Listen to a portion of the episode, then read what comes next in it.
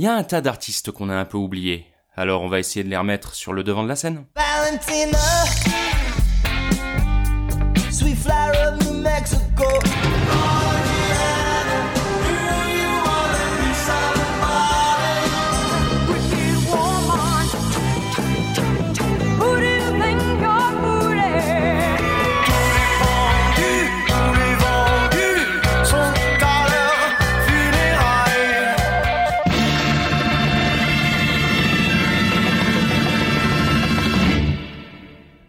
Se met un disque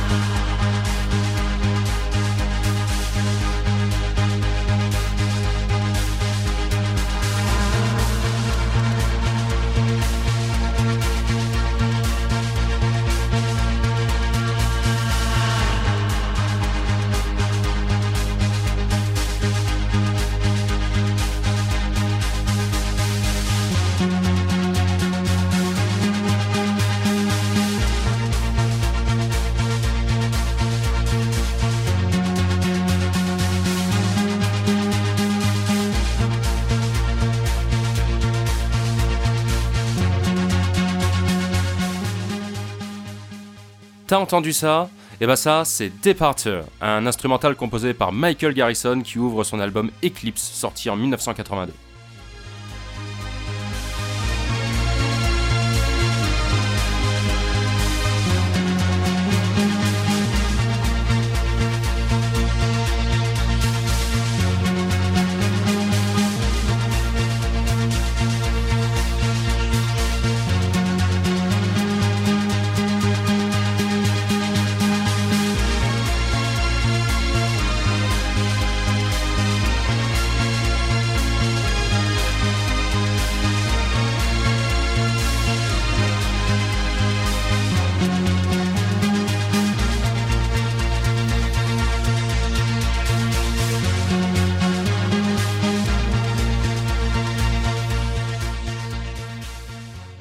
Si en Europe la musique électronique a très vite trouvé sa place dans le cœur des auditeurs à partir du début des années 70, notamment avec des pionniers allemands tels que Tangerine Dream, Kraftwerk ou Klaus Schulze, ou même français à l'image de notre bon vieux Jean-Michel Jarre, ça n'a pas forcément été tout de suite le cas aux États-Unis. Et bien qu'il ait commencé sa carrière assez tard par rapport à ceux que je viens de citer, Michael Garrison a en quelque sorte lui aussi fait office de pionnier dans le domaine de la musique électronique dans son pays.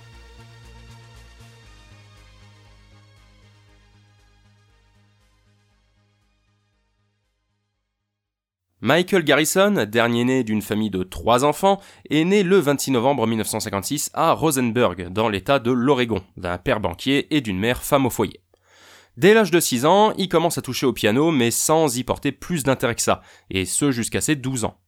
À 13 ans, et bien qu'il n'ait jamais réellement suivi de cours de musique, le jeune Michael commence à composer ses premières mélodies, majoritairement des thèmes musicaux joyeux qui lui servent d'exutoire et lui permettent de tenir le coup face à la maladie qui ronge ses deux parents à cette période, et qui le force à grandir dans un environnement assez triste et pesant. C'est l'année suivante, en 1973, alors qu'il a 14 ans, que Michael Garrison va définitivement décider d'embrasser une carrière musicale, après avoir assisté à un concert des Pink Floyd venu jouer pour la première fois sur scène l'album Dark Side of the Moon en Amérique du Nord. Une performance qui va l'impressionner et le marquer durablement. Par la suite, ses parents, qui doivent très certainement voir à quel point leur fils est déterminé à suivre cette voie, vont lui offrir une épinette, une sorte de clavecin en plus petit, ainsi qu'un orgamande B3 sur lequel il va passer des heures. Et parallèlement à ça, la famille Garrison va déménager dans la ville de Bend, toujours en Oregon. Michael va ainsi terminer ses années collège en participant à diverses activités sportives avant de se lancer dans la pratique du football américain, de l'athlétisme et du basket au lycée, décrochant même une place dans l'équipe de basket interlycée de l'État en 75. Outre ses exploits sportifs, il ne lâche bien entendu pas la musique et se décide à prendre des cours auprès d'une professeure qui va détecter en lui un grand potentiel latent et s'émerveiller devant son talent, le félicitant chaque fois que le jeune garçon lui joue une nouvelle chanson.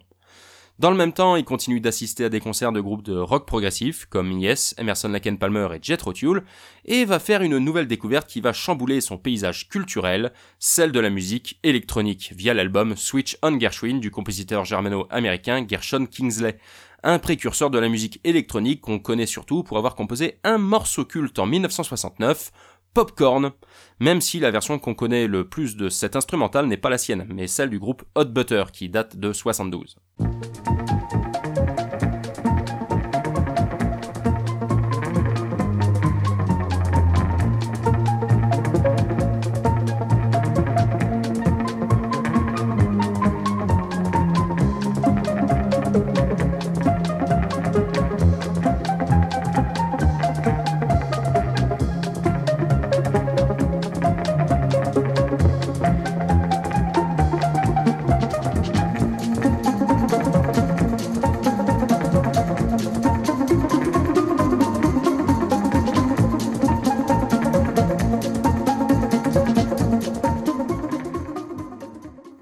Cet album de Gershon Kingsley va réellement lui faire découvrir les synthétiseurs analogiques, et dès lors Michael va également s'intéresser aux artistes allemands tels que Klaus Schulze et Tangerine Dream, et même tenter de construire lui-même son propre synthétiseur en terminale pour un projet de son cours d'électronique, sans trop de réussite cependant. Après le lycée, il se rend à l'université d'Idaho, qui est l'état voisin de l'Oregon, et y passe un an à continuer d'apprendre la musique, s'entraînant même à la guitare, tout en suivant des études générales. C'est là qu'il va commencer à ébaucher les instrumentaux qui figureront sur son premier album, In the Regions of Sun Return. Après un an de fac, il choisit de tout arrêter et de retourner à Bend pour écrire et enregistrer sa musique. Réussissant par la suite à se trouver un appartement à Klamath Falls, une ville au sud de Bend, il va trouver je ne sais trop comment les fonds pour s'équiper et se faire son propre petit studio d'enregistrement perso à domicile. Il dispose alors à ce moment-là de deux synthétiseurs ARP, de deux Moog, un autre synthétiseur dont j'ai déjà eu l'occasion de parler dans l'épisode sur Mordgerson, et du tout premier système de batterie électronique, le Sinar. C'est donc dans ce petit studio maison qu'il va finaliser et mettre en boîte tout seul In the Regions of Sun Return, un album qui lui a été inspiré par l'envoi dans l'espace des sondes spatiales Voyager 1 et 2 en 77, chargé de survoler les planètes Jupiter, Saturne, Uranus, Neptune et plusieurs de leurs satellites dans le but de récolter un maximum de données. Soit dit en passant, le bonhomme étant également passionné par la science-fiction dans la vie de tous les jours, c'est peu dire que l'exploration spatiale et le cosmos dans son ensemble l'inspireront tout au long de sa carrière.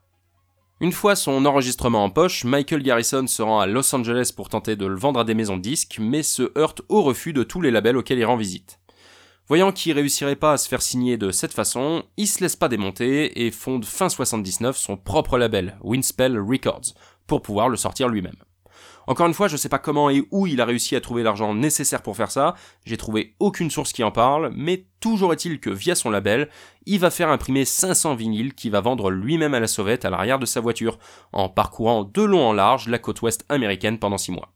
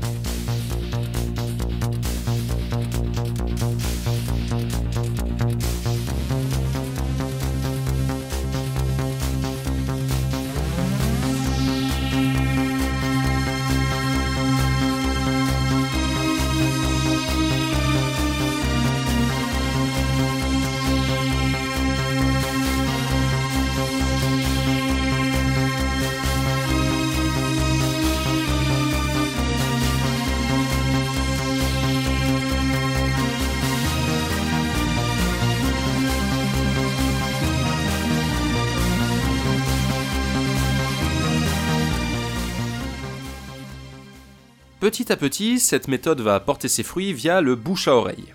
Dans un premier temps, de nombreux disquaires de la côte ouest vont commencer à conseiller cet album, et très vite, même la côte est des États-Unis va finir par en entendre parler et vouloir mettre la main dessus.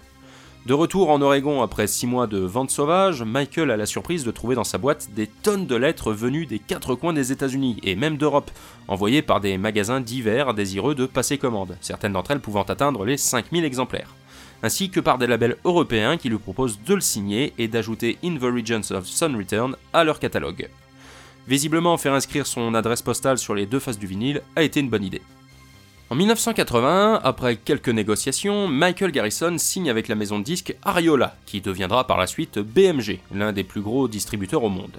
Ce qui permet à In the Regions of Sun Return d'être repressé en Europe et diffusé à plus grande échelle plusieurs fois durant la décennie 80.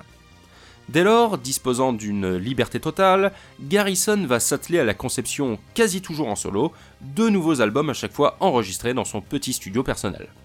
Après In the Regions of Sun Return suivront Prism en 81, Eclipse en 82, Point of Impact en 83, Image en 86, Aurora Dawn en 88 et A North Star Trilogy and Songs from the Earth Star en 89. Des disques toujours inspirés par le cosmos et l'école de Berlin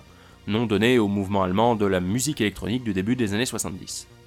Signe de sa petite popularité de l'époque, son instrumental Departure sera même présent sur une compilation allemande en 83 qui s'est écoulée à plus de 200 000 exemplaires, aux côtés de morceaux de Jean-Michel Jarre, Michael Field, Tangerine Dream et The Alan Parsons Project. De plus, Departure sera même également utilisé par la chaîne de télé allemande WDR comme thème principal d'une série d'émissions consacrées à la musique électronique.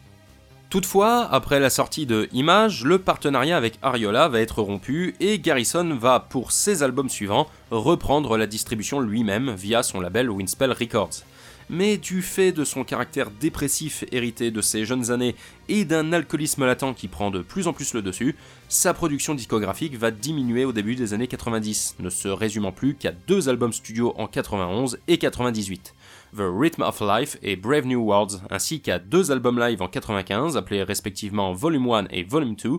et à deux compilations en 92, A Positive Reflecting Glow et Tranquility Cove, chacune mettant l'accent sur l'un des aspects de la musique de Garrison. La première s'attardant plus sur les morceaux rythmés, là où la seconde fait la part belle aux compositions plus lentes.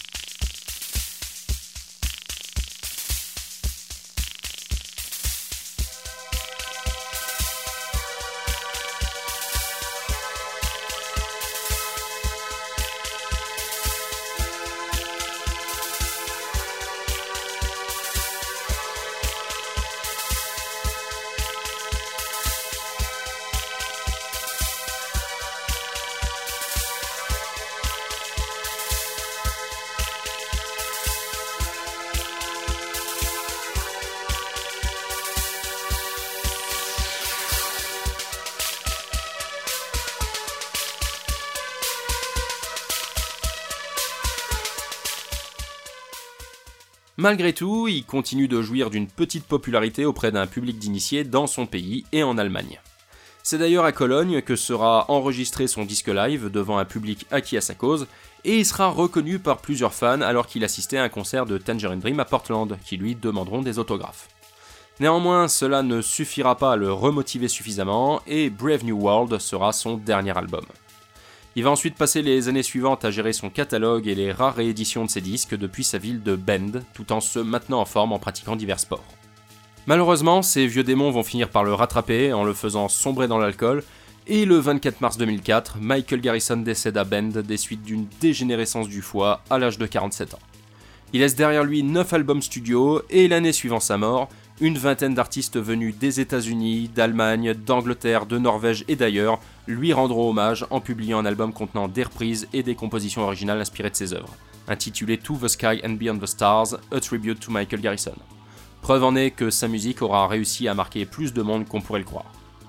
Ayant choisi de rester fidèle à ses synthétiseurs ARP et ses MOOC de ses débuts, qui modifiera tout de même quelque peu avec l'ajout de nouvelles machines, Contrairement aux autres compositeurs qui n'hésitaient pas à changer d'instrument en fonction des avancées technologiques, Michael Garrison aura su construire un univers musical proche de l'ambient et de la New Age qui réussira à faire voyager dans l'espace des centaines de milliers d'auditeurs à travers le monde. Et même s'il ne parviendra jamais à atteindre la notoriété de ses modèles, ses compositions, comme The Awakening, continueront à faire rêver ses fans pendant très longtemps encore.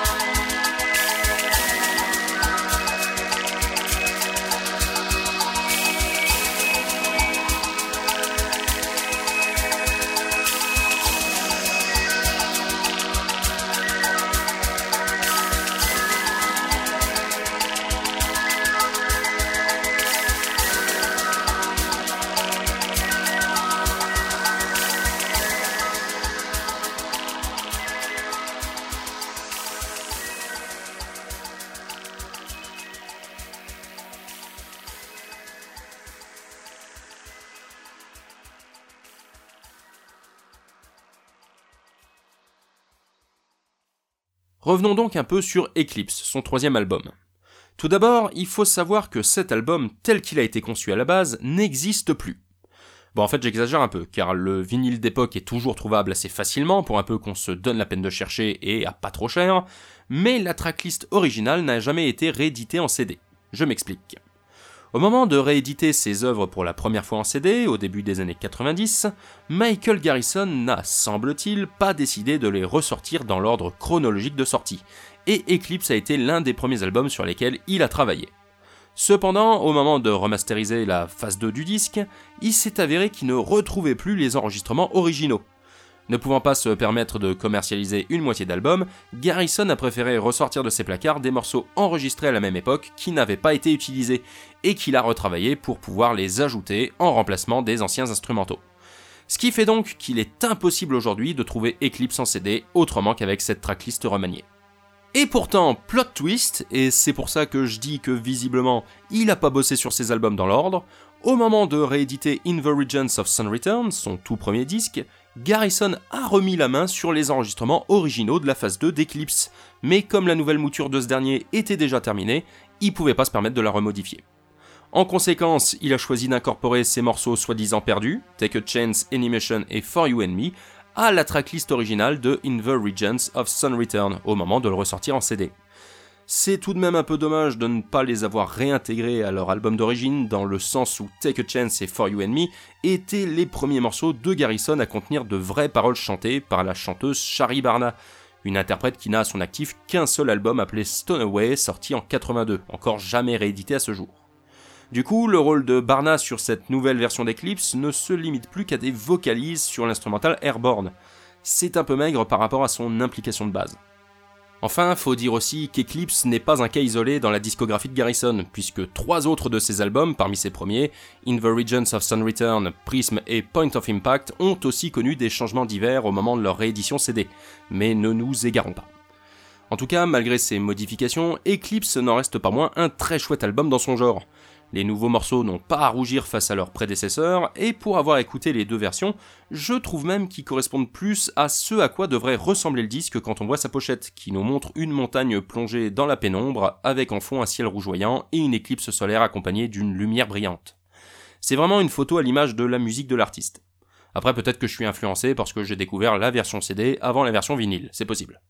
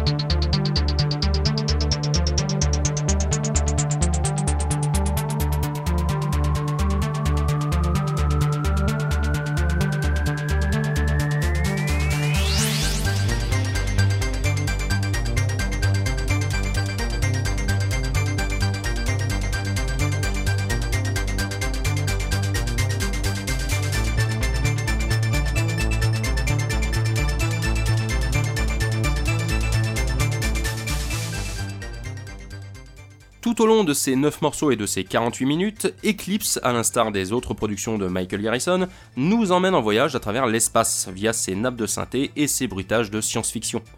On navigue entre des morceaux qui prennent leur temps, comme Airborne et Dimensions, qui font tous les deux plus de 11 minutes et nous donnent à entendre des séquences qui se répètent tout en évoluant au fur et à mesure avec l'ajout de nouvelles nappes de synthé ou de percussions, et des morceaux plus courts et plus directs, parfois plus intenses aussi, qui disposent également de séquences qui se répètent et contiennent un peu plus de solo, j'ai l'impression. Globalement, c'est un style avec lequel il faut être un minimum à l'aise pour l'apprécier. Tout le monde n'aime pas forcément ce type de musique électronique très ambiante avec beaucoup de thèmes qui se répètent. Mais pour autant, je trouve que ce disque peut constituer une bonne porte d'entrée dans cet univers, car plus accessible que certaines expériences sonores de Tangerine Dream ou de Vangelis. Et ceux qui auront écouté l'album Beaubourg du grec me comprendront. La musique de Garrison n'est pas seulement spatiale et abstraite, elle est aussi très mélodique dans son genre. On retient bien les morceaux et on peut même les fredonner pour certains. Moi qui ne suis pas un très grand connaisseur de la musique électronique, c'est pas un genre que j'écoute forcément tous les jours, et bah je prends plaisir à chaque fois à mettre ce CD dans le lecteur et à m'évader dans les étoiles en sa compagnie. En ce sens, c'est un album parfait à écouter la nuit, et quand on sait que Garrison a toujours tout fait quasi tout seul durant toute sa carrière, de façon très artisanale entre guillemets, dans son petit studio personnel, et bah ça rend sa musique d'autant plus magique quelque part. Aujourd'hui, il est un poil difficile de trouver légalement cet album, que ce soit en physique ou en numérique. Il n'est présent sur aucune plateforme du style Deezer ou Spotify, et même sur YouTube, on ne trouve que sa version vinyle construite sous forme de playlist par des utilisateurs. Pour ce qui est du vinyle, il n'a plus été repressé depuis 1982, mais facilement trouvable sur Discogs ou eBay pour pas trop cher. Et concernant le CD, il est également trouvable sur ces deux sites, mais faudra débourser 17 euros minimum pour pouvoir s'en offrir un exemplaire. D'ailleurs, petit défaut du CD qui n'est pas très handicapant mais qu'il faut signaler, parce que quand même c'est un peu chiant, la coupure entre les morceaux Daydreams et The Elliptical Sun, qui sont deux morceaux qui suivent sans vraiment d'interruption, a été mal faite, ce qui fait qu'on a un petit blanc de deux secondes au moment de passer de l'une à l'autre, alors qu'on entend bien que c'est pas censé s'interrompre. Voilà, ça rend pas la musique moins bonne, mais c'est un point qui méritait d'être soulevé. Bref, comme d'habitude, je te conseille de jeter une oreille d'une manière ou d'une autre sur la musique de Michael Garrison, d'autant plus si t'es familier de l'ambient et de la musique électronique d'autrefois, et je te souhaite également une année 2024 pas trop dégueu. Moi je vais y aller et je vais justement te laisser avec le diptyque Daydreams et The Elliptical Sun, en espérant que ça te plaise. Allez, à la prochaine. Ciao